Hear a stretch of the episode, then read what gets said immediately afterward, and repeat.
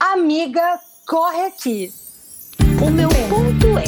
Meu Deus do céu. Perfeita. Perfeita. Estamos sentindo um monte de estar emocionada. Isso. Mentira.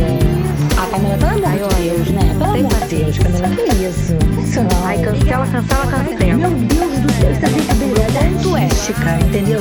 Ai, meu Deus do céu. Ai, sabe? Quem é meu cristal? Meu Deus do céu, Fernando. É aquilo, né, Camila? Começa com A de Amiga tudo. Tá com P, né? Amiga corretinha.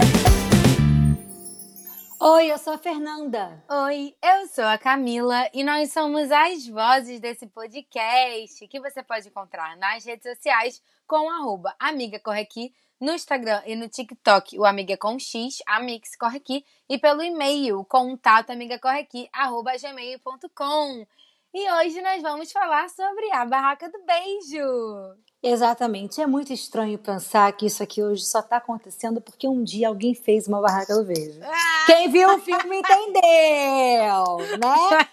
Porque dia 11 agora de agosto, né, que foi, é, eu não sei quando é que vai ao ar esse episódio, acho que provavelmente vai daqui a uma semana, então, na semana passada, digamos assim, confunda a sua cabeça, ouvinte, porque a minha já tá confundida, mas enfim, dia 11 de agosto, uma quarta-feira de uma semana abençoada, a Netflix liberou o último filme da trilogia de Barraca do Beijo, né, que foi é, o final da história de Elle, de Noah e de Lee, não é mesmo? Que a gente acompanhou desde 2018 e teve um encerramento essa semana. Não, e assim, gente, é, falou El, Lee, Noah, esses nomes parecem um trava-língua, né, galera? É bizarro. El, Lee, Léo, olha só, não consegui. Você, você, você reparou que eu dei uma pausa pra falar? Reparei, mas é verdade. Porque o negócio é o seguinte, pra mim é Ellie, Lee e Noah. Agora assim, quem que batiza um filho de Lee, né?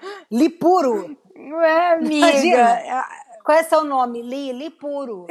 Amiga. O Noah é o mais normal, né? Porque o Noah a gente vê em outros filmes americanos. Tem, inclusive, tem uma galera aí da nossa geração que insiste em botar o nome filme de, o filho de Noah, né? Exatamente, tipo, qual é o nome? Diário de uma Paixão? Não lembro agora. O Nicholas Sparks, que é o. Mentira que é por isso. É. Chocada em Jesus Cristo, É por Camila. esses filmes aí do Nicholas Sparks. Algum desses filmes que a galera gostou do nome de Noah e agora só quer dar o nome de Noah. Noah, né? Não é? Ah, amiga, aí, aí, aí, aí, Eu aí que vai não ficar é, difícil, hein? né, Camila? Porque, por exemplo, o príncipe William no Wikipedia é Guilherme. Entendeu? É, meio igual, difícil. É igual o James, né? James Potter, no, que é o pai do Harry Potter. Aí em português é Tiago. Virou um sonoro Tiago. Ignorar o Jaime, Ai, gente, entendeu? eu amo. Eu amo essas Não traduções. dá, não. Agora, se essa moda pega, a gente tem que tomar cuidado. Porque, por exemplo, Rupert Grint, o nosso querido Rony, batizou a filha de quarta-feira. A menina se chama We- Wednesday. Wednesday lá. A menina se chama quarta-feira em inglês, gente. Se essa moda pega, pra ter um filho chamado Saturday, entendeu? Não dá, não. É, gente, cada um com, com, com as suas crias, né? Cada um com as suas crias. O que rolou. Literalmente. O processo, Pois é. o processo virá. Mas então, né, amiga corre aqui, porque hoje é dia de comentar sobre esse filme maravilhoso chamado A Barraca do Beijo. A gente sabe que tem gente que não gosta. Eu, particularmente, amo, adoro uma comédia romântica, gente. Eu, olha, assisto todas. Se tiver alguma pra me indicar, inclusive, manda por e-mail pra gente. Vou falar até o nosso e-mail de novo, contato amiga corre aqui, arroba gmail.com. Pode mandar pelas redes sociais também. Me manda dica, porque eu amo assistir esses filmes. Por que, que eu amo assistir esse filme? Não sei, porque eu fico com vontade de me apaixonar, gente. Eu tô com um problema muito sério, que agora eu quero me apaixonar. Vocês não estão entendendo, meu coração tá aberto. Inclusive, can- candidatos arroba Camila Ike. Pode mandar uma mensagenzinha, que eu, no momento, tô aceitando tudo. Silêncio. É triste quando a gente passa por isso, né? É que nem outro dia eu falei, ai, que eu quero me apaixonar. Aí eu fui ver essas coisas assim bobas da Netflix, aí eu tomo um tapa na minha cara, né? Pois é, Porque a realidade tá difícil. Pois é, menina. Mas aí, Camila, você fez um comentário que você falou assim, a barraca do beijo. Tem gente que não gosta. Eu particularmente não gosto. Tipo assim, eu assisto porque eu sou cadela da Netflix, sou fofoqueira, quero saber o que vai acontecer. Só que assim, eu não acho que essas comédias românticas atuais têm a mesma. Não sei se a palavra é qualidade, mas eu acho que não tem o mesmo glow do que as antigas. E eu não, eu não tô falando isso por causa de, ah, ah, Fernanda, mas você, né? Você você cresceu, é outra pessoa, né? Aquelas outras lá dos anos 2000 você viu na adolescência, na infância. Eu acho que é além disso, eu acho que se tornou um clichê, mas um clichê meio atropelado. Eu vou falar muito disso hoje na minha, na minha, lembrando que é a minha opinião, né? Na minha opinião do da Barraca do Beijo, mas eu sinto que assim, exemplo, tem uma comédia romântica que eu acho absurdamente o ó que aí eu vou tomar chuva de crítica agora, pelo amor de Deus, que é para todos os garotos que amei. Gente, eu acho sem sal. E o Noah Centineo, eu não entendo hype. Eu sei que a Camila gosta, mas eu não entendo o hype, entendeu? Eu prefiro esse Jacob aí que faz Nossa, o Noah. mas esse Jacob, é... misericórdia. Lindo demais, é... né, amiga? É um complicado. É complicado assistir esse filme olhando pra esse moço. Mas então, dos mal. mesmos criadores de Olá, Pedro Barros, vem aí Olá, Jacob. Mas Tudo Olá, bem, Jacob e Olá Real. E não só o Jacob, né? O, o, que faz o Marco também, Olá, Taylor. Que misericórdia. A El, a El. Não ligo, tá bem não demais. ligo pro Marco. Que isso, ela tá bem não demais. Não ligo pro Marco. Olha só, eu já vou dar um spoiler aqui, galera. Eu sou Team Noah pra El, mas Team Marco pra mim mesma. Porque se aquele homem aparece na minha frente, que isso? E vamos de Camila. Que isso? Não, mas eu concordo. Eu acho que assim, tem uma diferença muito grande, né, das comédias românticas, que a gente cresceu com elas para as comédias românticas de agora. É, Eram bem feitas. N fatores. A verdade é essa. Tanto, não, tanto de fotografia, porque também não são só, né? A gente tá falando da Netflix especificamente. Mas eu acho que, que tem outras que são, que são diferentes. Minha querida mãe, Netflix, você é perfeita, você é incrível. Tudo que você faz é muito lindo. Inclusive, se quiser contratar a gente para falar sobre. É, gente, por favor. A gente só fala de série da Netflix, né? Não tem ninguém te criticando aqui, não, Netflix. A gente só fala de série da Netflix. Exatamente. Tá ficando mimada, hein, Netflix? Vamos ter que mudar isso aí um pouquinho. Não tá anotando a gente? Não tem ninguém te criticando. Inclusive, Netflix, se você me contratar, eu vou ficar mais animada que o Mion na Globo. Eu vou dormir com o crachá da Netflix. Ai, tudo pra mim, gente. Tá sendo lindo acompanhar esse processo, né? Um fofinho, Mion, parabéns. Camila, eu acho que a gente tem que fazer um programa sobre realização de sonho. Ai, vamos. A gente pode falar do Gil, a gente pode falar do Mion, Ai, porque oh, eu tô emocionada. Ouvinte, ouvinte, você quer? Hoje eu tô só conversando com o nosso ouvinte, percebe? Ouvinte, se você quiser, novamente, e-mail, redes sociais, manda pra gente aí, por favor. Cara, a gente fala quer isso sim, sempre, vocês não mandam. Sim. Pô, não tô entendendo isso, cara. A linha tô tênue da. Camila de falar e dar um esporro é muito tênue, entendeu? Ai, gente. Ela acabou de falar que só tá falando com vocês hoje, corta pra. Não tô entendendo porque não manda mensagem, entendeu? Ela já tá dando esporro. Ué, cara, mas olha só, a galera fala que ama a gente. Mas cadê esse amor? Não tô vendo. Não tô vendo demonstração. Hum. Então, assim, vamos, vamos pensar É aqui. que nem boy de Tinder. Te adiciona no Instagram, chega no Instagram e Ai. não fala nada. Amor, entendeu? Eu, hein? Ai, vai, vamos falar de barraca do beijo, senão eu vou mudar o tema, porque eu tô sensível, eu tô sensível. Mas o que eu tava falando é o que eu tava falando aqui no. é, Amor no tema sensível, né? A gente se perde o tempo inteiro. Talvez esse episódio tenha mais. Mas voltando aqui. No Para Todos os Garotos que Já Amei, eu amo, eu, eu particularmente amo esse filme. É, amo essa trilogia. Eu gosto mais dessa trilogia do que Barraca do Beijo. Mas eu também. Essa trilogia é inspirada num livro, né? A Barraca do Beijo até também é inspirada num livro, mas eu acho que eles mudaram a Barraca do Beijo. Já para Todos os Garotos Amei, não. É realmente a história do, do livro. Eu acho que são três livros também. E eu gosto muito porque eu me identifico, né? Eu acho que rola essa identificação é, por ela escrever cartas, né? Para as pessoas que ela já amou na vida dela. Eu sempre fiz isso, gente. Inclusive, todo mundo já passou pra minha vida tem um texto, tá? Fica aqui a dica. Nunca vão ler, mas a verdade é que tem. Então, acho que rola essa identificação. Todo mundo, todo mundo? Não, não, não, não ficadinha ali aleatória, mas sim. Ah, não, porque você falou geral, eu falei, ferrou, né, galera? Até amigo entra nisso, eu tenho texto Você tem. nervosa. Ah, Fernanda, você tem texto, inclusive, você já sabe, inclusive, estava no meu site. Eu não tô entendendo. É, eu tentei, é, é. Garoteei, vai, garoteei. Mas gosto muito do Noah, que não é o Noah da Barca do Beijo, tá, gente? O Noah, ator de Para Todos os Garotos que Já Amei, acho ele gatíssimo, entendo que a Fernanda não acha, porque não é um- uma pessoa que todo mundo acha, apesar de muita gente achar. Peraí, não. E, na verdade, eu, eu, eu não sou muito a melhor pessoa para falar sobre isso, porque a minha vida inteira fui criticada, porque eu acho todo mundo bonito. Mas, eu, em minha defesa, em minha defesa, eu gosto muito de olhar e de sorriso. E aí vamos fazer a comparação aqui rapidinho, só do, dos, dos galãs, né? Gosto muito do olhar de Noah de Para Todos os Garotos que Já Amei. Acho que é um olhar muito sincero e verdadeiro, um olhar que cativa meu coração. Já de Jacob, de Barraca do Beijo, misericórdia, aquele sorriso me quebra em pedaços. Ele sorri daquele jeito, eu, olha, fiquei até arrepiada, Fernanda. Eu tô tão arrepiada, eu não tô brincando, não. Então, amiga, eu também é, era não apaixonada, mas eu também tinha um crush aí no Jacob tal, no sorriso dele. Só que nesse filme, eu reparei uma coisa que me deu muito nervoso. Eu não sei se ele é bom ator ou não, porque, enfim, né?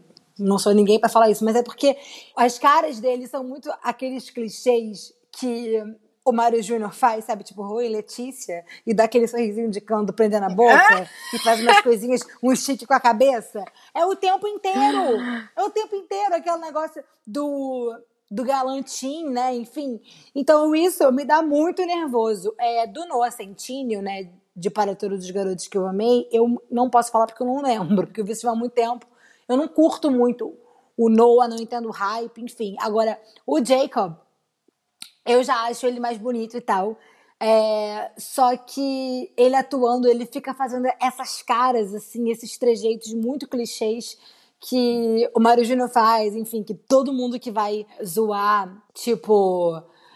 É, ai, tem um perfil na internet, é o Diego alguma coisa, que ele fica é, reproduzindo esses clichês. Tu já viu? Não, mas eu, mas eu entendi. Eu entendi o que você quis falar, quis dizer, na verdade. E, e, e, amiga, mas faz sentido, porque não sei se você viu, mas no Twitter, né, uma galera falando, cara, por que, que o Jacob, né? Eu acho ele horrível na Netflix, eu acho ele lindo na HBO, porque ele faz aquela série Euforia da HBO. E uhum. aí, na verdade, a chegar à conclusão muito simples é que ele é meio que um bad boy, né, em Euforia. Ele é meio que um vilão, assim, ele é escroto. Desculpa a palavreado, mas ele não é muito legal. E já em A Barraca do Beijo, né, na Netflix, ele é o bom menino, né? Ele é ali fofinho, mostra toda a transição dele, ele se tornando uma pessoa boa, amadurecendo e tal.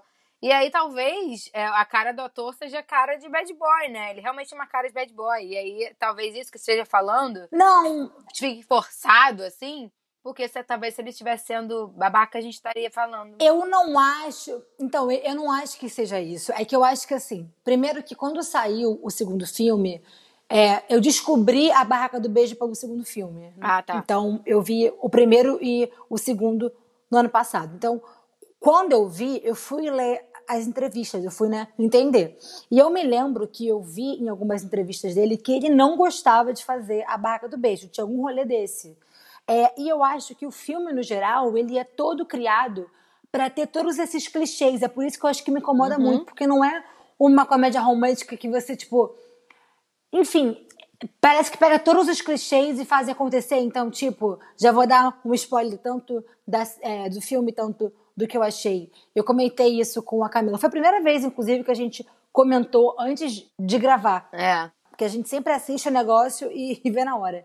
Mas eu falei para ela que, exemplo, eu não entendi o porquê que o, o Noah ficou puto com a Ellie várias vezes, entendeu? Tipo, do, pra mim era muito rompante. Pra mim era muito aquele clichê de, tipo assim, ah, eles tem que ter uma dificuldade, tem que terminar e tem que superar. Então, assim, eu acho que na Barraca do Beijo em si, tem que ter esses clichês. E o Jacob, ele acaba meio que ficando preso, porque eu sempre ouvi elogiarem muito ele em Euforia, dizendo que ele é um puta ator.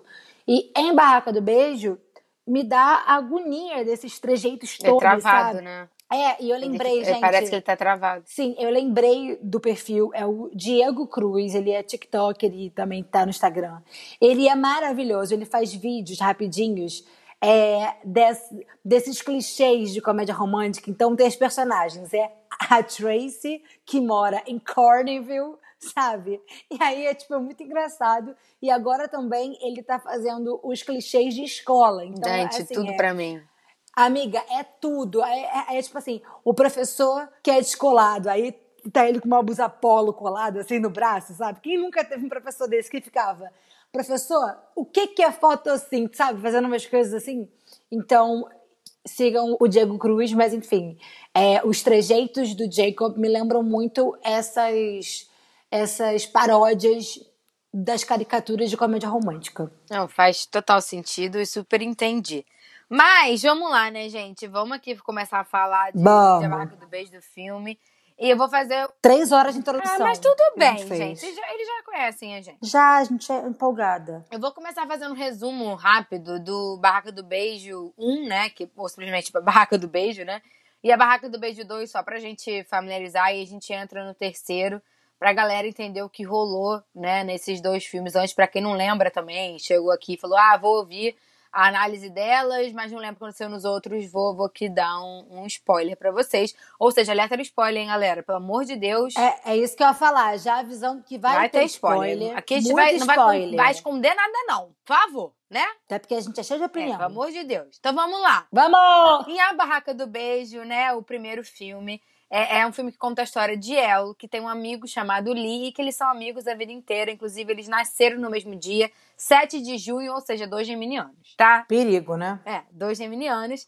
E aí, tanto El quanto Lee é, passaram a vida inteira juntos e fizeram uma lista de regras, né? De coisas que eles sempre têm que fazer, tipo um. Eles chamam de bucket list, né? Como é que eu vou traduzir isso? Não sei traduzir. Não é nem lista, são regras, Regras de, de amizade. amizade. Então, exemplo, é, eu vou errar agora a ordem da, da regra, desculpa, gente, mas é tipo assim, regra 18. Sempre fique é, muito feliz pelo seu melhor amigo. Regra 9, não pode se relacionar com o irmão do seu melhor Isso. amigo. Então, tem essas regras. Isso, exatamente. São regras de amizade. Ele está, na verdade, é no terceiro filme. Mas eles têm essas regras. Que, que coisa saudável, né? Mas tudo bem. É, tem umas regras que eles fizeram quando eles tinham seis anos de idade, alguma coisa assim.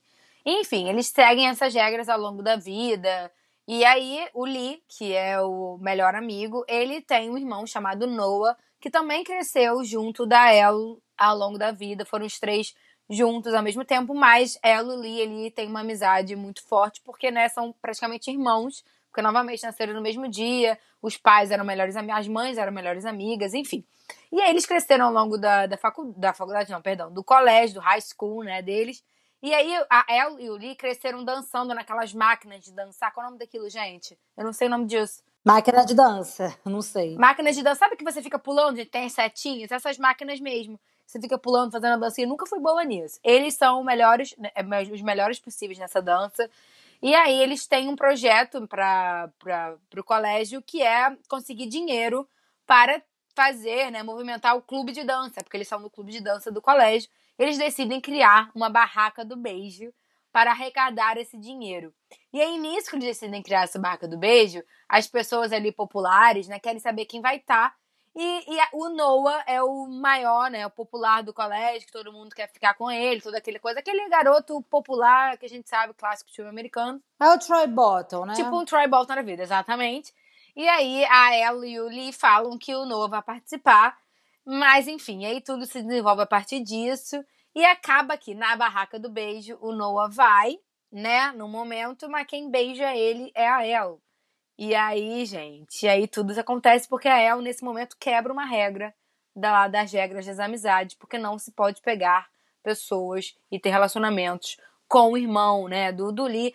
Porque o Lee, na verdade, tem uma questão muito séria com esse irmão. Inclusive, eu sempre indico em terapia pra esse menino. Esse menino poderia ter resolvido metade das questões dele se ele fizesse terapia. Você não acha, Fernanda? Amiga, eu acho só que tem uma coisa muito importante que você falou, que é uma chave pra você entender toda a trama, né? Porque você falou, eles fizeram essas regras da amizade com seis anos. O Lee ficou preso aos seis anos. É. Então, tudo no filme acontece porque o Lee ficou preso aos seis anos. Ele é uma criança. E falando aí sobre também a barraca do beijo, a parada toda é que, assim, né, o filme mostra que o Noah já era meio que apaixonado pela ela e, e ela já era apaixonada por ele, mas era aquilo, tipo, ai, ela é a minha irmãzinha, né? Porque tem isso, a, a mãe da El é melhor amiga, sei lá, de faculdade, de infância, da mãe deles. Só que a mãe dela morre. E aí a família que já era unida se une mais ainda, entendeu? A mãe deles meio que pega ela como filha. Então, tipo assim, eles estão sempre juntos. É, dia de ação de graças, né? Porque é dia de família lá nos Estados Unidos. Dia de ação de graças. É, o feriado de 4 de julho, que é a independência deles. Eles estão sempre juntos. As famílias se unem como se fossem uma só, né? E nisso, eles ficam na barraca do beijo e o Lee meio que tá ok, foi pela barraca do beijo, ele já fica meio bolado, mas enfim. Só que eles se apaixonam ali. e eles continuam a ficar depois. E aí é esse que é o grande problema, assim. O, no primeiro filme aborda sobre essa paixão deles, o início do namoro, né, que tiveram que esconder do Lee, ele fica revoltado. E, e aí o filme bota isso de uma forma que eu não gosto muito, que é sempre ela tendo que escolher entre os dois, porque não é uma escolha, sabe? Tipo, não é uma escolha. Um não anula o outro. Um é o namorado dela e o outro é o melhor amigo, sabe? E o filme sempre bota, tipo, ela tendo que escolher entre um e outro. E aí, no segundo filme, da Barraca do Beijo, o Noah vai para a faculdade e ela vai para o último ano do ensino médio. É aquilo que eu já falei aqui em outro episódio. O problema é que as, as séries e filmes atuais da Netflix, eles investem em personagens que não falam. Se ela tivesse falado, não tem diálogo. Não tem diálogo, né, gente? Misericórdia. O que ela sente, nada teria acontecido, sabe? Tipo, é, a, a, minha irmã, por exemplo, gente, foi muito engraçado que a minha irmã assistiu Barraca do Beijo 3. Aí eu falei, assiste logo para me dar a tua opinião, que eu quero opiniões diversas para poder gravar o podcast. Aí ela me mandou áudio assim: que agonia! Que filme pesado! Ela achou o filme pesado, Camila. Mentira! Por quê? Ela achou pesado, porque toda hora tem treta, entendeu? Ah, tá. Ela não fala nada. Enfim, acabei antecipando, mas isso é uma característica da El. Ela, quando Noah vai para a faculdade, ela bota na cabeça que ela não quer incomodar ele, que enfim, ela, sabe, ela bota na cabeça um rolê muito errado e ela meio que passa a ignorar o namorado para tipo manter saudável a parada, porque ela acha que ela tem que ser adulta, enfim. O tema principal do segundo filme é que ela conhece o Marco, que a Camila falou, né, que é um aluno novo da escola, e ela meio que fica dividida entre os dois. Não chega a ficar dividida. Cara, eu não acho que, que esse seja o tema principal, não, amiga. Tu acha que é qual? Do segundo filme. O segundo filme, para mim, acontece, né, gente? É, a El e o Lee sempre tiveram o sonho de ir pra faculdade de Berkeley juntos. Era uma das regras deles também, porque foi a faculdade que as mães deles se conheceram e ficaram amigas. Então eles queriam ir juntos. Só que o que acontece? Quando ela começa a namorar o Noah, ele meio que dá a entender que gostaria que ela fosse para a mesma faculdade que ele, que era Harvard em Boston. E aí, com essa, é, com essa coisa da El, né, que ela fica ignorando o Noah porque não sabe lidar com isso, acha que eles vão terminar, porque como todo relacionamento acontece, termina com longa distância, é, falta muito diálogo, como a Fê falou, mas ela acaba tendo ciúme de uma amiga do, do Noah, que é a Chloe, que aparece aí na vida dela, e aí ela decide que vai para Harvard, então. Então ela fala: tá bom, então eu vou aplicar para Harvard também, porque eu quero ficar com o Noah, eu quero escolher estar com ele. E aí ela acaba aplicando para essas duas faculdades, né, Harvard e Berkeley, e aí ela fica num terreno dilema de para qual faculdade ela vai. E aí nisso, quando ela decide aplicar para as faculdades, acontece que o pai dela não tem dinheiro suficiente para bancar ela em Harvard. E ela decide participar de um concurso de dança, que é daquela mesma dança daquela máquina, né? Daquela maquinazinha lá, que ela decide participar desse concurso de dança e para ganhar esse dinheiro para conseguir se bancar na faculdade. Nisso, o Lee, que tem uma namorada chamada Rachel, né?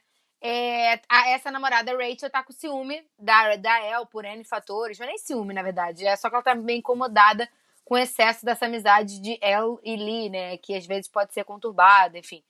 E aí o Lee decide fingir que quebrou o pé e chama o Marco, que é um também que, que. Como é que eu vou dizer? Ele também participa muito dessa máquina de dança, inclusive quebrou o recorde dele, teve todo esse rolê. Chama o Marco para participar com a El do concurso. Nisso eles criam ali um afeto, criam uma amizade, o Marco acaba se apaixonando por ela. E como a El tá com alguns problemas com o Noah, de novo, falta de diálogo, ciúme com a Chloe, o Noah também é meio, meio escroto nesse, nesse sentido, que também não fala com ela, esconde muita coisa dela, ela acaba se deixando envolver ali com o Marco e acaba né, cometendo um erro, que eu acho que foi um erro, no dia do concurso de dança, quando Noah vai encontrar ela para decidir, para resolver a situação, ela acaba beijando o Marco e aí acaba tendo mil problemas, e aí tudo explode. Porque, de novo, falta de diálogo, eles resolvem conversar depois que tudo explodiu. Então, na verdade, uhum. eu acho que esse segundo filme, o tema principal não é esse novo relacionamento da El. É tipo assim, ela tendo que, que decidir para qual faculdade ela vai, né? Se encontrando ali nisso tudo, encontrando conflitos no meio. Eu não, particularmente, o segundo filme para mim é, é, é angustiante mesmo. Eu não gosto muito desse segundo filme nesse sentido, porque eu acho que, que é uma besteira, mas é muito triste, cara. Eu revi o segundo filme agora, né? Hoje, inclusive. Eu chorei muito. Eu chorei muito. Esse, esse segundo filme toca ali no ponto muito sensível de mostrar que a El não é perfeita. É a sensação que eu tenho. Porque o primeiro filme mostra como se ela fosse muito perfeita. E o segundo filme mostra as imperfeições, mostra o ciúme, mostra o, o, lado do relacionamento conturbado. E aí mostra uma pessoa aparecendo, inclusive o Marco, né, nesse segundo filme. É um amor com ela, tipo. E aí tem essa coisa de estar tá longe do amor da vida dela e tem a pessoa que tá perto. Olha, chorei muito. Chorei muito. Misericórdia. Então, é, eu concordo com você. É porque, na verdade, a Barraca do Beijo, ela fala. É, ela tem dois temas principais dentro de um, né? É a amizade, El e Lee, e o namoro dela com Noah. Então, nesse segundo filme, tem a parte do, do, da amizade deles dois, que eu acho que é muito representada pela crise no namoro do Lee, porque né, ele não consegue falar, enfim. Tem a parte do Marco e também tem a parte da faculdade, que eu acho que a parte da faculdade ela fica mais forte pro terceiro filme. Mas acaba que não fica forte, né? Fica e não fica.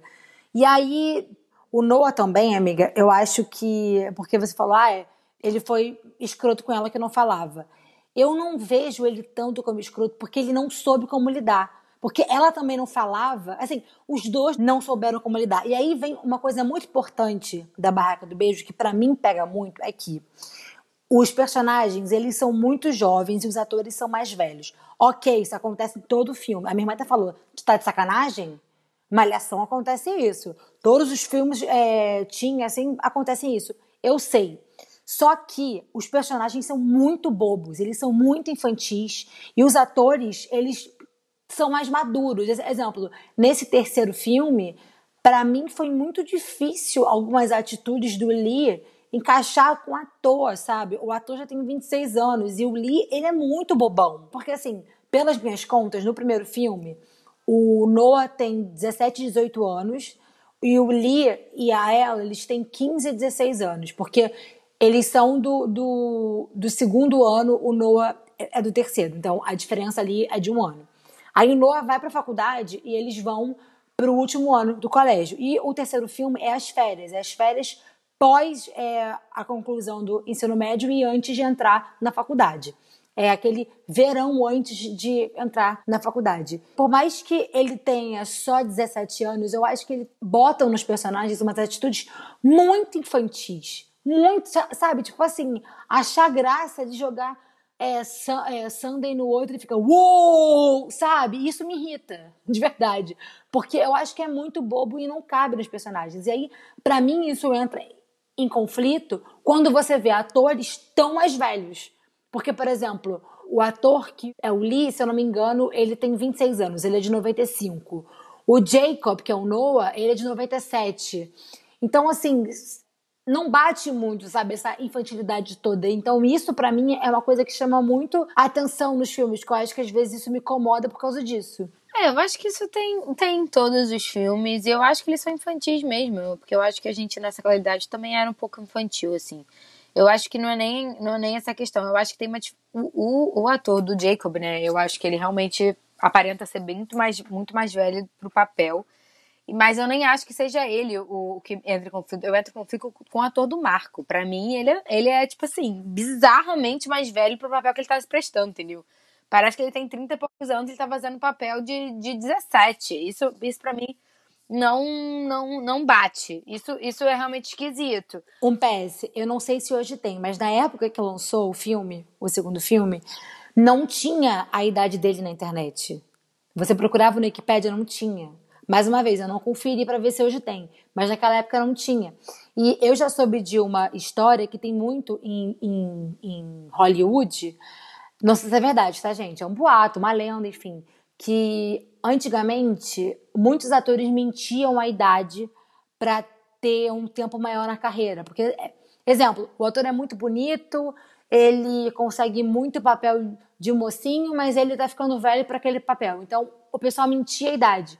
E eu não, eu não sei se é o caso dele, eu não sei se esconderam por causa do personagem, só que é nítido que ele é um homem de 30 anos se eu não me engano, ele, ele tinha tipo 28, 29. Mas ele é um homem de 30 anos fazendo um papel de 18 E ele é um homem de 30 anos com cara de homem de 30 anos, não é tipo um cara mais velho que tem uma cara mais jovem. Há pouco tempo teve aquela polêmica da harmonização facial do Zac Efron.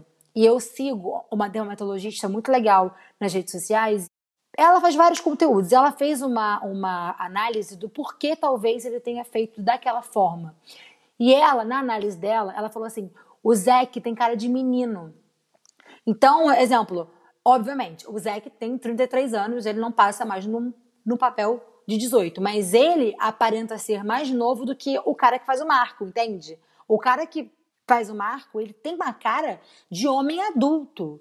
Então é muito chocante, assim, para mim, eu falo, gente, sério, tipo, não, Netflix não deu.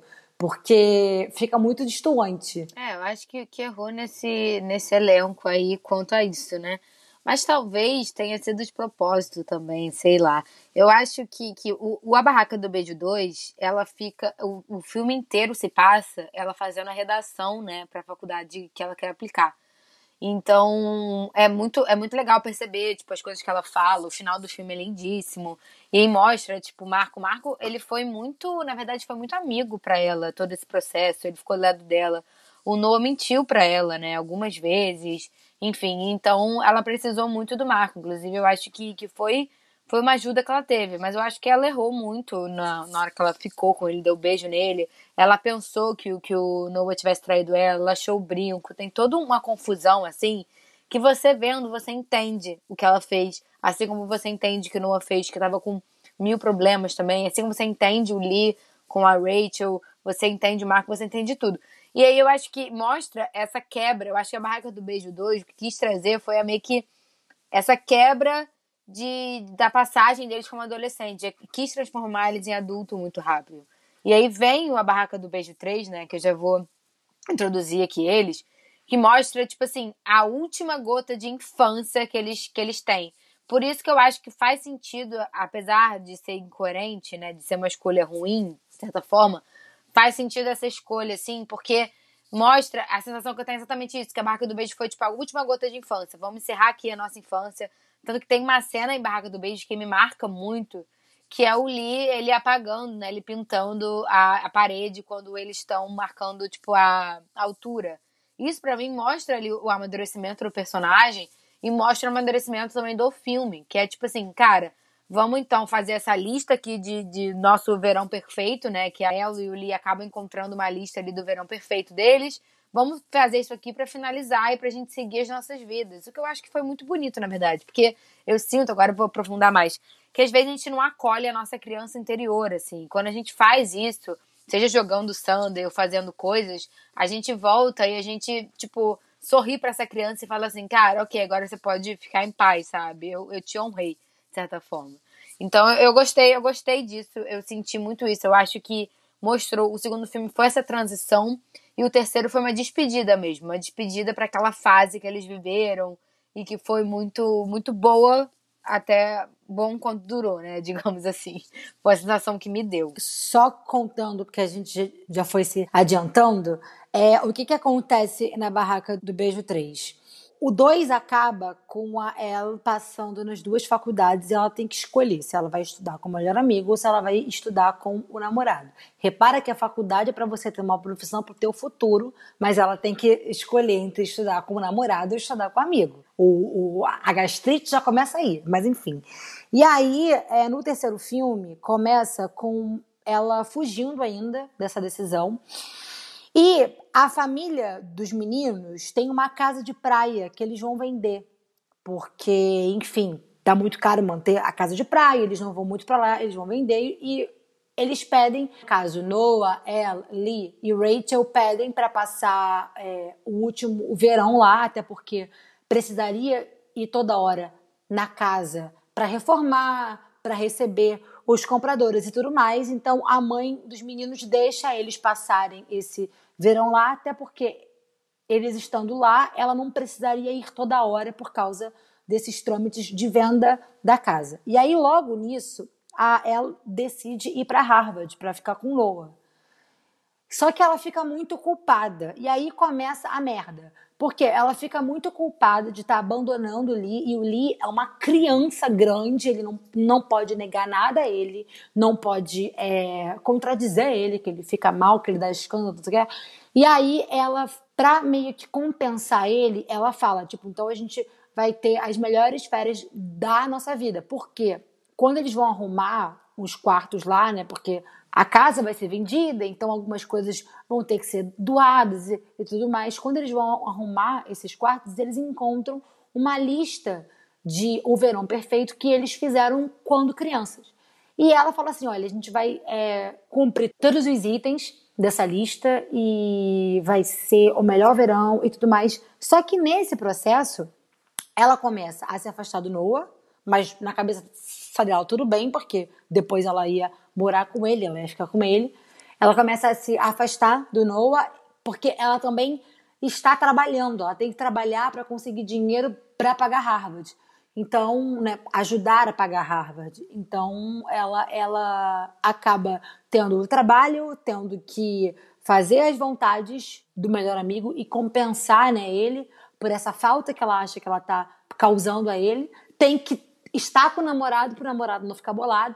E, além de tudo, acontece uma, uma, uma coisa na família dela, né? O pai dela finalmente é, segue a vida dele e encontra uma nova parceira e ela não lida muito bem com isso, né? Então, porque assim, ele vai ter alguns compromissos com essa nova parceira, com essa nova mulher, e ela tem que buscar o irmão no futebol, ela tem que fazer algumas coisas pelo irmão, que ela acaba tendo que se desdobrar em, em quatro, em cinco, só para realizar a vontade dos outros.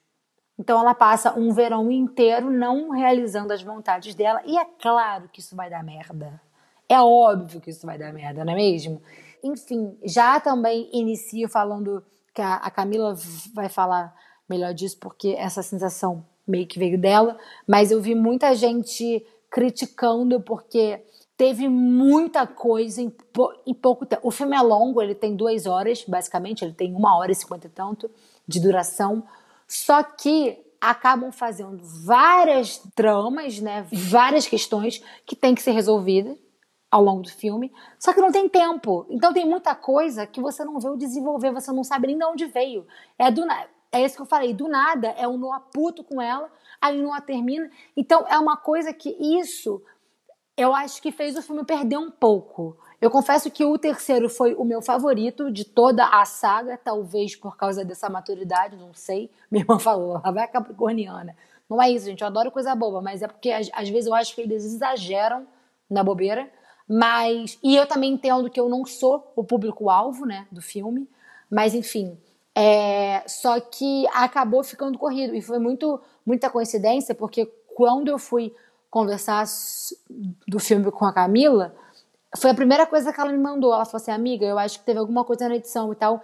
E eu tinha visto antes uma, uma análise, uma crítica na internet que falava exatamente disso. Tipo assim, é um bom filme, mas que pecou na execução. É, já vou puxar aqui, né? Porque o meu ponto é assim.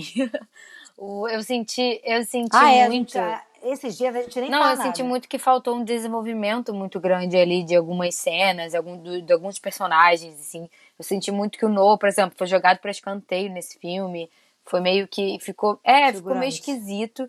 E eu acho que foi um erro mesmo. Eu não sei nem se foi um erro de roteiro, eu acho que não foi nem roteiro, eu acho que foi um erro de edição, de não conseguir colocar tudo no tempo que eles queriam colocar. E aí tiveram que cortar cenas e deixar de lado situações que eram importantíssimas pro desenvolvimento da trama e pra gente que tá de fora acompanhar, sabe? Tudo aconteceu muito rápido e ao mesmo tempo passava muito tempo, a gente nem sentia. E aí, do nada, eles estavam brigados, e aí tinha situações que faltou ali um afeto maior, um cuidado maior que a gente não teve. E, e por outro lado, passou muito tempo, por exemplo, tipo, ela sozinha e pouco tempo ela conversando com o namorado, entendeu? Então, assim, eu acho que algumas coisas não fizeram muito sentido, mas eu acho que no final a gente acaba entendendo o que eles querem dizer. Mas para mim foi um erro mesmo de, de edição, um erro ali, não sei o que, que aconteceu na hora que foram fazer o filme mesmo. que eles quiseram deixar desse jeito e aí deixou muita gente confusa e muita gente não gostou, né, de, de como aconteceu. É, quando a gente para para analisar, a gente vai entendendo, né, alguns detalhes. Por exemplo, nesse filme, né, a Barraca do Beijo 3, a Fei, a Fei já fez um resumo aí. Mas tanto o Marco quanto a Chloe voltam, né? E aí a Chloe, que é a melhor amiga do Noah, e aí esse relacionamento são ótimos dele, mas ela, e aí colocaram, por exemplo, eu, eu trouxe a Chloe nesse momento para mostrar uma coisa. Ela, por exemplo, tá passando por uma. Os pais dela estão se separando. Quiseram trazer esse fato dos pais dela estarem se separando, porque isso meio que a briga do Noah, do Noah com a El lembrou os pais dela, e aí ela dá um conselho pro Noah, que teoricamente é um conselho que ela queria que os pais dela fizessem. Só que isso podia ter sido deixado de lado, entendeu? Não fez muito sentido botar isso na história. Podiam ter trazido ela e aí não podia ter deixado isso de lado, não precisava mostrar que ela estava com problema, entendeu? Mas aí quiseram trazer esse problema dela que não teve desenvolvimento. Exatamente isso, não teve desenvolvimento. Tipo, não teve desenvolvimento disso. A gente não faz, a gente não sabe o que aconteceu com os pais dela, a gente não sabe como é que ela tá. Ela simplesmente aparece, dá, traz um problema e vai embora não precisava desse problema, entendeu? Realmente eu acho que não precisava. E com todo respeito, assim, é porque eu acho que são duas coisas. Ela podia ter dado o conselho sem esse problema, porque ela sempre foi apresentada como uma personagem mais madura, ela era veterana do Noah na faculdade, ela colhe ele, então não teria nenhum problema ela dar o conselho que ela deu sem ter esse drama. E a outra parada que eu acho que ficou perigosa é que é o seguinte, a gente tem que pensar no público-alvo desse filme. A maior parte é adolescente, né? Então, assim, eu achei um perigo, por exemplo, ela dar esse conselho pensando no que ela queria que os pais tivessem feito. Só que exatamente isso, a gente não sabe o que aconteceu, a gente não sabe se era um, uma relação tóxica, porque o que acontece? Aparece só um trecho que eles brigam muito. Mano, aí fica uma defesa de tudo tem conserto, fica, lute, é, desculpa, fique, lute, tente consertar, tente fazer dar certo. Isso, isso pode ser um problema, né? Porque imagina uma pessoa que está numa relação abusiva, que acha que tem que salvar aquela relação, assiste o filme e fala: Hum, é verdade, eu tenho que lutar pelo meu amor, entendeu?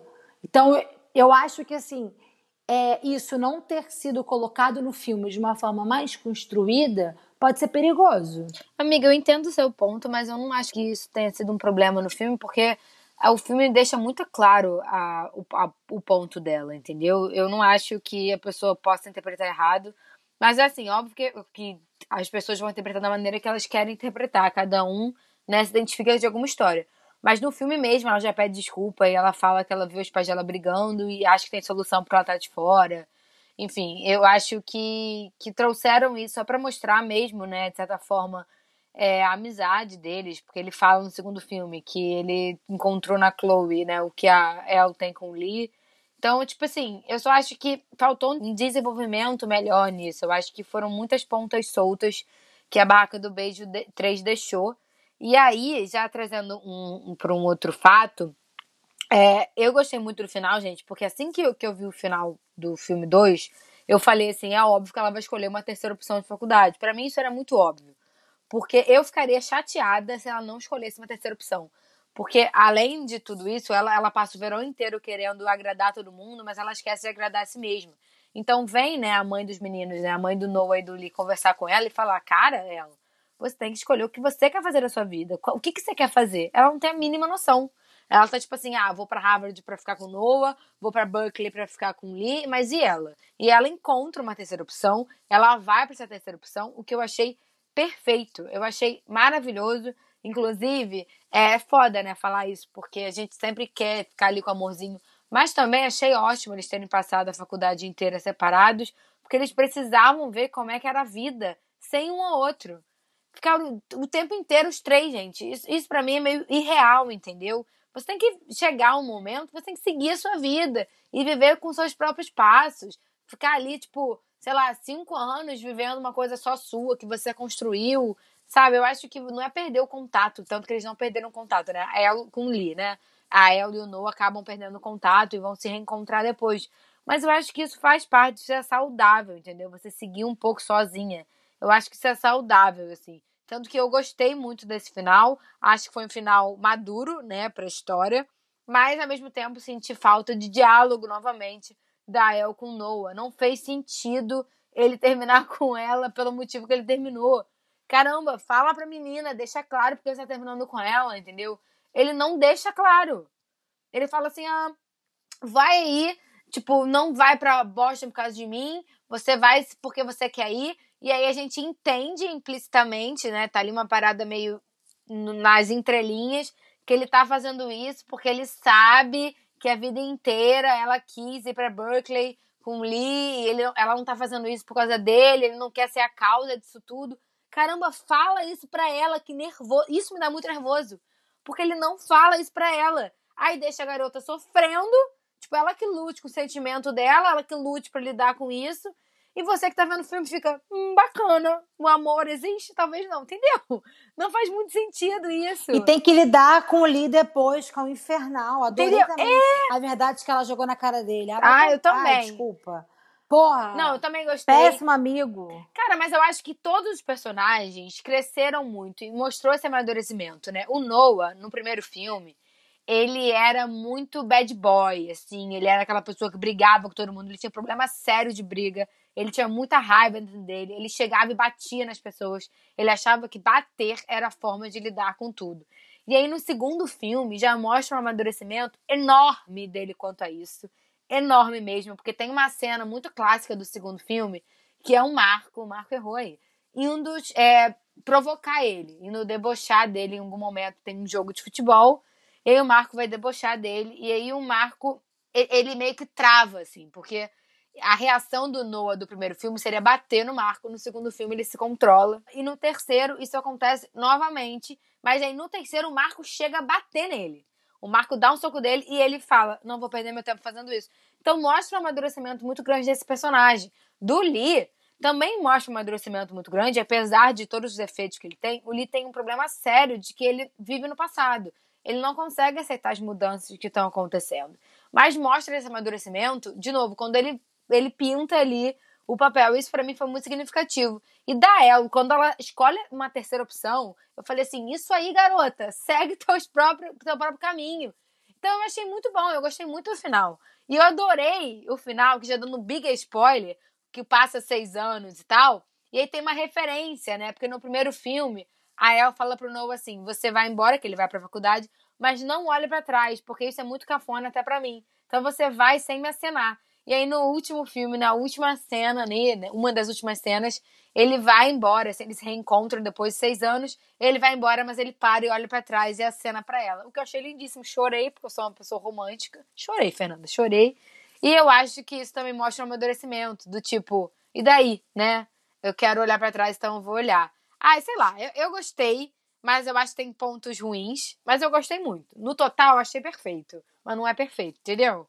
Meu pensamento. Assim, eu gostei do final porque, assim, né, amiga? A gente quer o empoderamento, mas a gente quer o casalzinho junto, porque a gente é clichê. É, e sobre esses personagens, eu- alguns pontos em cima do que você comentou. É, primeiro, que eu achei uma coisa bem zoada do filme, mostrar que eles não tiveram é, contato nos últimos seis anos, no IL. Eu acho isso impossível, uma vez que a família é quase a mesma. E no terceiro filme, foi o filme que eu achei que mais mostraram eles como mesma família. Porque antes, você sabia que tinha essa relação, só que nesse mesmo, tipo, tem até a cena em que a Elle chama a mãe dos meninos de mãe. Ela fala isso que você é pra mim. E aí tem o negócio da casa, a infância é, deles, mas também dela. Tem foto dela na parede. Então, mostra muito mais isso, né, no, no, no, no último filme. Quanto o amadurecimento dela, eu achei maravilhoso, até porque eu estava preocupada com o que iam fazer com ela, porque assim, eu sou uma pessoa bem polêmica. Porque eu tenho agonia, a gente, isso é muito polêmico, me perdoa, porque assim, o que eu quero dizer é que se ela fosse para a faculdade namorando o Noah, ela provavelmente não teria aproveitado o que ela aproveitou. Não mostra, obviamente, mas a gente sabe que a faculdade é um momento de amadurecimento, de descobertas, e ela provavelmente ela cresceu mais sozinha, né? não sozinha, estando sozinha, mas tipo, com novas amizades e tudo mais, do que se ela ainda estivesse presa tentando agradar é, aos dois, ao Noah e ao Lee. É, então eu, eu, acho isso muito importante e ela se toca também a partir do momento que o Noah termina com ela. E amiga você falou ele não fala porque nem ele entendeu. A parada é essa foi tipo assim foi muito a, a sensação que, que eu tive vendo o término dos dois era tipo assim mano ele tá tipo desistindo ele não quer se estressar sabe qual é? Aí ele terminou com a menina. Foi isso o que me passou. Então eu acho que o amadurecimento dela é um dos que eu mais gosto.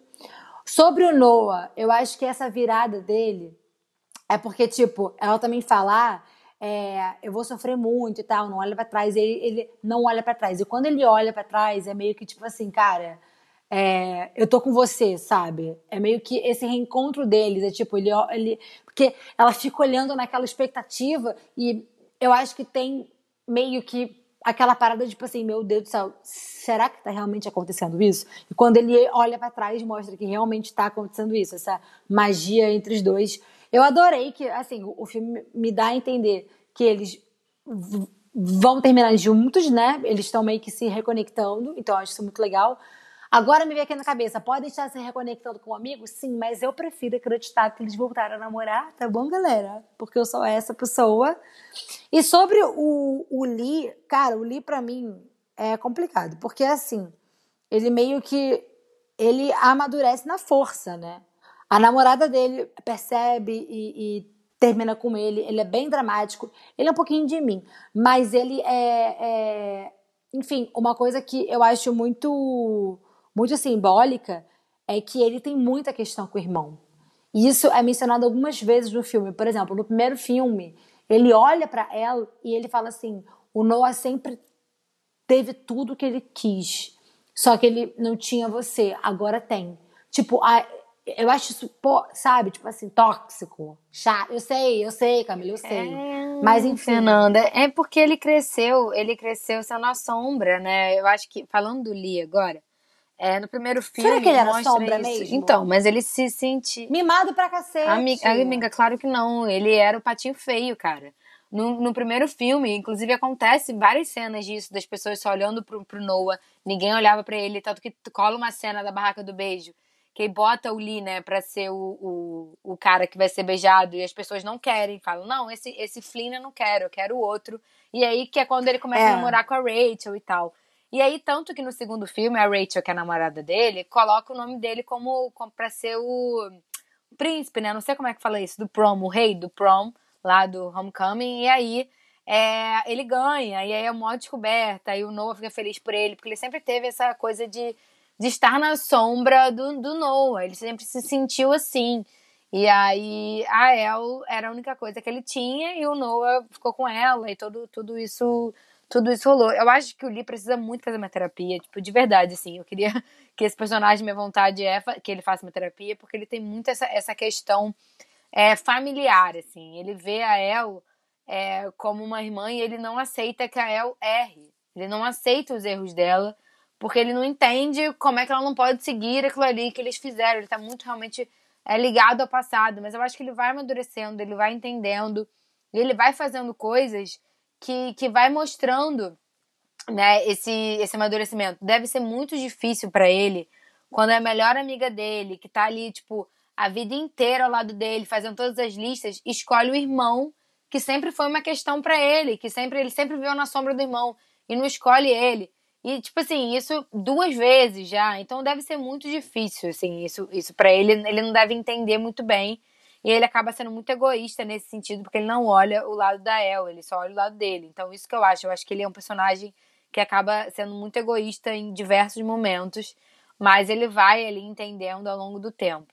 Quanto à, olhada para trás, né, que a gente estava falando, essa cena da olhada para trás acontece algumas vezes, tanto no segundo filme quanto no terceiro filme, e o Noah nunca olha para trás. Então eu acho que esse momento do final dele olhar para trás é muito significativo. E eu também acho que eles terminam juntos, não sei como, não sei se namorados ou não, porque eles vão ali tem aquela cena final, final, final, que é eles andando de moto, né, ali no, no onde eles sempre andaram. Então eu acho que sim, que eles ficam juntos.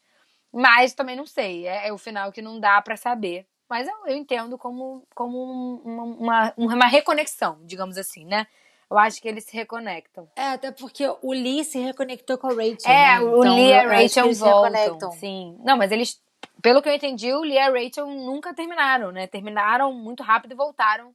Sempre ficaram juntos. Foi como eu entendi. Então, eu entendi que eles eles voltaram com o tempo, entendeu? Não tão im- imediatamente, porque ela diz alguma coisa sobre é, os caminhos se reconectar, enfim. É. Tem alguma coisa Não, assim. ela diz que algum, alguns namoros permanecem durante a faculdade. É a fala que ela usa, entendeu? Porque essa era a maior questão dela no segundo filme, era esse.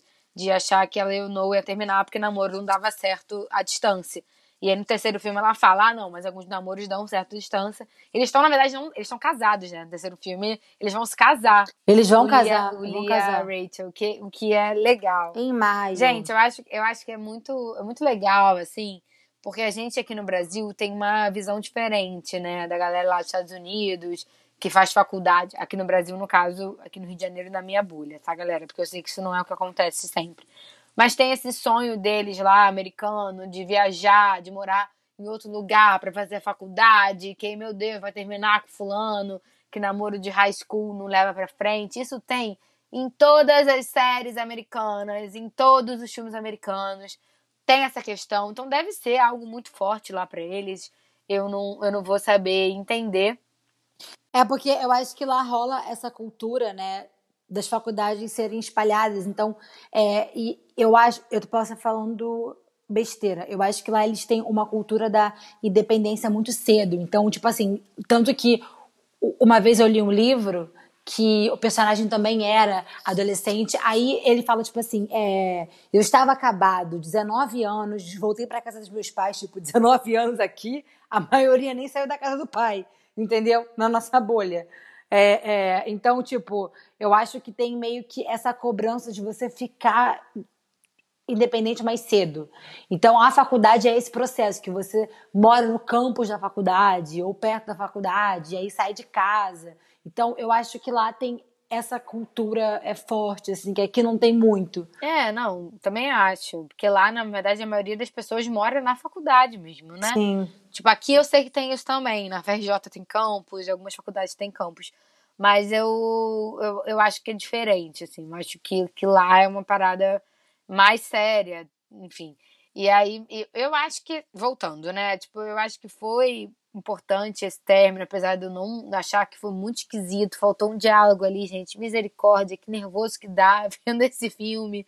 Eu não sei se tinha esse diálogo e cortaram na edição. Eu não sei. Eu só sei que eu fiquei assim, gente, mas eles não vão conversar. Ele não vai falar pra ela que ele tá terminando. É um término sem pé nem cabeça. Terminam. E é isso. A menina fica lá sofrendo, chorando. E aí, enfim, é uma, um rolê esquisito. Mas que, que o final, pra mim, fez sentido. Eu gostei. E acho que, que, que mostrou meio que um pouquinho de realidade, assim, né? É, eu acho que, que você, em algum momento da sua vida, você tem que se escolher, né? E eu acho que isso foi importante. Foi importante ela ter escolhido ela mesma, sabe? Total. E tem uma cena que eu vi que ela foi. A cena foi criticada, mas eu achei ela muito simbólica na hora que o Lee vai pra faculdade e aparece. Ah, achei lindo. as, aparecem as crianças dele se despedindo, assim, acho isso muito bonito. E a, a amizade dele se fortalece na faculdade, né? isso é Ai, bem legal, gente. eles se ligam pra contar tudo. Eles são Eu acho irmãos. isso, isso- Eles são irmãos, a verdade é essa. Eles são irmãos. E, enfim, eu gostei do final. Eu vi que teve gente que criticou. Eu gostei do final. Eu só achei que o filme em si, ele tem pouco desenvolvimento. Isso me deu muita agonia. A minha irmã, por exemplo, achou pesado porque como tem pouco desenvolvimento, o filme o tempo inteiro é tipo treta, resolução treta, resolução treta treta, entendeu?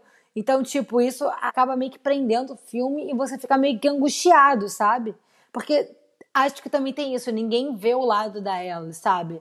E, tipo, o que a Camila disse do diálogo, isso é muito marcante, porque, cara, os dois não conversam entre si, Elle e Noah. Tipo, a Elle conversa com o Marco, o Noah conversa com a amiga, mas os dois não conversam entre si. E também é muito marcante, porque, cara, o Lee é o melhor amigo dela. E a impressão que eu tenho é que ela sente que ela não pode contar com ele nesses aspectos. Até porque tem um momento muito importante no filme que as coisas começam a dar errado para ela, né? Que é quando ela termina com Noah, briga com o pai. O Lee demora muito para dar apoio a ela. Isso me deu uma raiva, porque ele estava vendo, ele estava percebendo o que estava acontecendo e ele demorou muito para dar.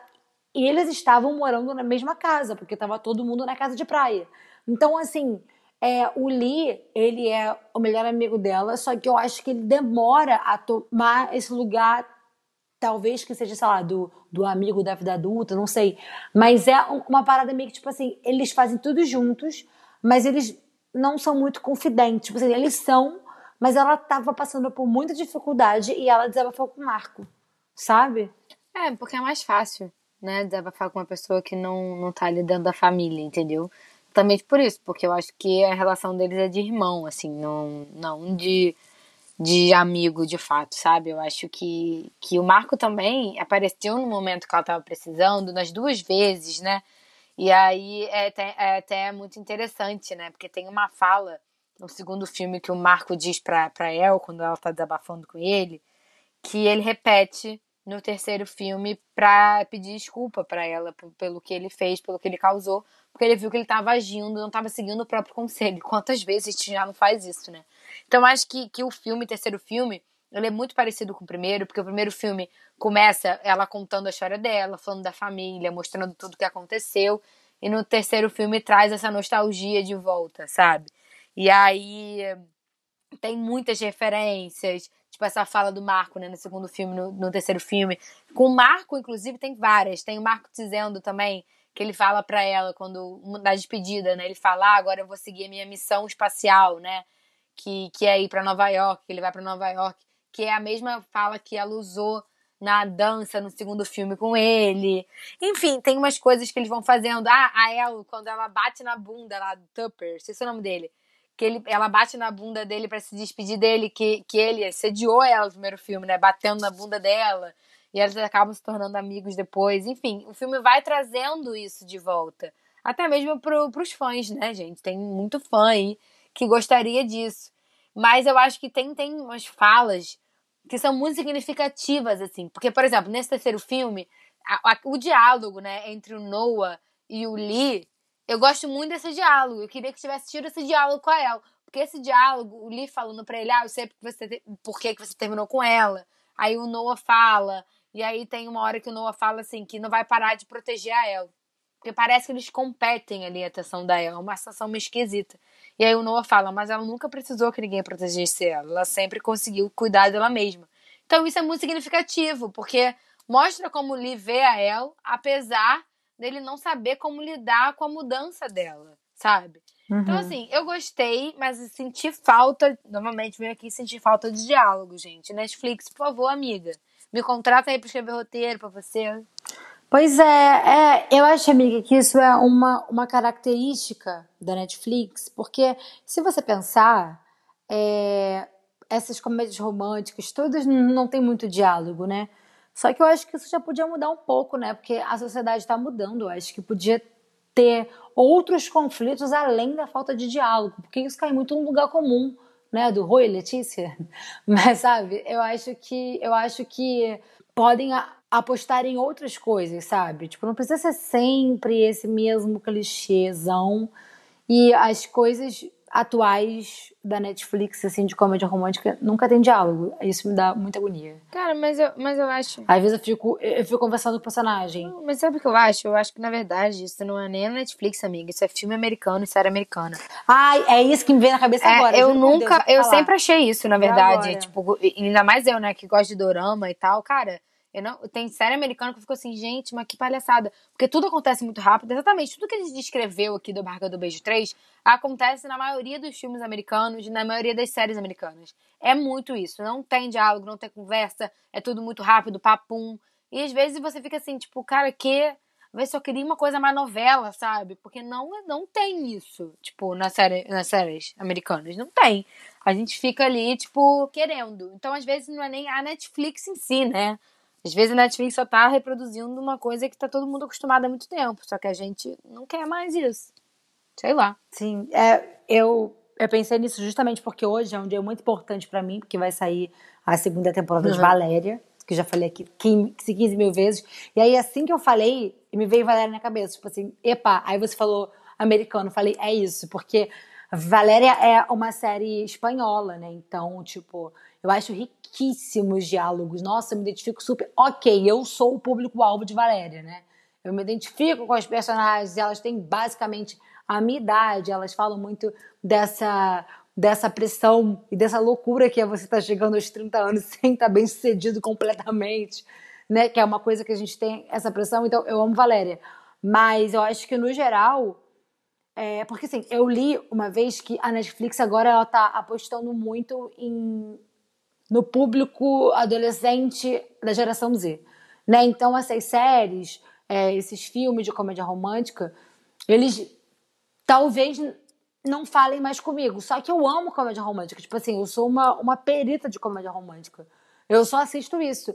E tem os outros que eu vejo que são mais recentes e que eu acho incríveis. Então, eu acho que às vezes é só você também apostar em novos roteiros para comédia romântica, sabe? Não cair sempre nesse clichêzão. Porque em Barraca do Beijo, por exemplo, e, e Para Todos os Garotos que eu amei, que foram duas comédias românticas recentes que deram muito que falar na Netflix, fez muito sucesso, elas são muito desse clichê da cabeça quebrada, do sorriso de lado. Então, isso eu acho que é uma coisa que talvez poderia ser repensada, mas também é meu gosto, e foda-se, né? Vai que a galera tá amando, quem sei eu falar alguma coisa. É. Nunca se sabe, né? Também tem isso, né? Uma coisa dá certo, agora querem fazer, fazer dar certo de, de diversas formas possíveis, né? Total. É, mas enfim, amiga, você falou, né? Você gosta mais do segundo filme, é o seu favorito? Não, dos três é o terceiro. O segundo, na verdade, é o que eu menos gosto. É, o, meu favorito é o primeiro. Eu gosto muito do primeiro filme, porque eu acho que é um, um filme que tudo tá bem explicadinho, tudo certinho. Eu gosto muito do primeiro filme. Mas também gosto muito dos outros dois. Eu acho que vale a pena assistir, galera. Se você chegou até aqui e não assistiu, eu acho difícil, mas é, assiste e comenta e fala pra gente, novamente, o querido ouvinte, por favor. Fala pra gente o que vocês acharam, cara. Eu tô pedindo nada pra vocês, não. Estou pedindo uma conversinha. Manda a sua opinião. Que eu adorei também, que na verdade a. A Ellie, ela terminou com quem? Com ela mesma e pegando geral. Então é isso, né, galera? Vamos aí, pega o caderninho e anota aí as nossas dicas. Uhul! Gente, seguinte, em, em, clima de comédia romântica, a minha dica de hoje, na verdade, é um livro. É o livro Teto para Dois, da Beth O'Leary que eu acabei de ler e amei. Conta a história de Tiff e de Leon, que eles dividem o mesmo apartamento, dividem a mesma cama, mas nunca se viram. Ou seja, é muito, é muito engraçada a história, é muito interessante o desenrolar da trama. A Tiff é uma personagem maravilhosa. Mas eu preciso dizer que esse livro é um livro com gatilhos, tá? Eu não aconselho muito para quem tiver passado por um relacionamento abusivo, porque fala um pouco disso. Mas eu acho muito bom esse livro e quem quiser ler, quem conseguir ler, enfim, é um dos melhores livros de romance que eu já li na minha vida, de verdade mesmo. A escrita é muito deliciosa e eu indico, inclusive queria muito que tivesse um filme. Fica a dica, Netflix, Amazon Prime, HBO. Fica a dica aí pra vocês, cara, para transformar isso em, em filme, série ou enfim, porque é uma história super diferente, apesar de ser, né, um, não é, não é uma história clichê, assim, mas apesar de ser comédia romântica, é uma história muito diferente, muito divertida mesmo. Então, fica aí a minha dica para hoje. Adorei. Bom, é, a minha dica para todo mundo que gosta aí né, de romance e tal é, é, eu vou falar dois livros, na verdade. Eu ia até dizer, é, eu ia até falar uma série da Netflix. Valéria, eu já falei mil vezes, né? Camila me ignora, mas tudo bem. Uhum. É, mas eu, como a Camila indicou livro, eu vou indicar dois. O primeiro é meu sonho me contou de uma, uma ah, escritora maravilhosa chamada Camila Ai, que é incrível a história de Miguel e de Camila. Todo mundo me pergunta se a Camila do livro é ela. Gente, pergunta pra Camila. Porque também me dá agonia. Tem umas coisas que eu fico, eita! Mas tudo é, bem. É uma autoficção, né? Tem umas coisas sobre mim, mas, mas não sou eu, não, a Camila. Mas sou eu. Sei lá. Vai! Quem quiser uma fofoca, manda no zap que eu conto. Brincadeira. Tá, amiga, foi só pra descontrair, tá? Conto nada não. Mas vamos lá. E aí, o outro livro, eu não sei se eu já falei dele aqui, mas essa, essa vibe de, de, de romance adolescente me lembra de um livro que eu amo, que é Para Onde Ela Foi. Que esse livro é a continuação do Se Eu Ficar, é, que é uma, uma um livro né, que tem, só que virou filme só o primeiro. O Seu Ficar virou filme, nunca fizeram o filme do segundo, e na verdade é o meu favorito. Não sei se é porque eu me identifico com o personagem, não sei o que que rola, mas é, que é a história, resumidamente. No Seu Ficar, que é o primeiro, tem a personagem Mia, que ela sofre um acidente com a família inteira, a família morre e ela fica em coma, e ela tem que decidir se ela vai embora, se ela morre ou se ela fica. E ela acaba decidindo ficar por causa do namorado. Só que aí tem um plot twist que no segundo livro é a visão do namorado, do Adam. E, enfim, cara, eu acho muito legal, muito interessante, porque é um outro olhar, assim, tipo, ele se torna um, um puta rockstar, é, porque ele faz músicas sobre o, o relacionamento dos dois e acaba que ele estoura com esse álbum, só que ele tá super infeliz. Não vou, não vou dar mais spoiler, mas é um livro que eu fiz até um trabalho na faculdade sobre ele por causa do Adam. Então, eu indico. Ai, amei, amiga. Pavor de descobrir que tem alguma coisa horrível ali que eu não posso gostar. Ah, agora fica com medo. Mas tudo bem. Acho que não tem nada não, gente, uhum. porque eu acho que eu teria percebido, né? Mas é isso. Mandem é, Mandem a opinião de vocês, dicas, pode falar com a gente. Por onde, por onde, por onde? Que like, é arroba amiga Correqui no Twitter, arroba Mix Correqui no TikTok e no Instagram, que eu sei que eu, eu, eu tô, a gente está devendo os posts no Instagram, mas assim, É, gente, calma. É, não, mas olha só, DM a gente responde. A parada é o post que a gente não tá conseguindo se organizar, porque é justo, estou com um turbilhão de coisas, mas enfim, vai dar certo. E também por e-mail, o contato amigacorrequi.gmail.com. E é nessa que eu deixo o meu beijo e o meu abraço. Tchau! Tchau!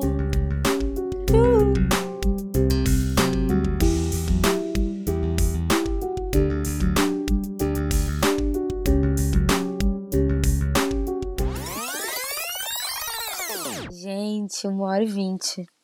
Uma hora e vinte, gente, pra falar Caraca, de um falamos dessa, Fernanda. Não, e hoje eu falei assim, ah, esse aqui vai ser curtinho. Quando eu olhei, estava em 1,9. Eu, eu falei, também. Ai, ai.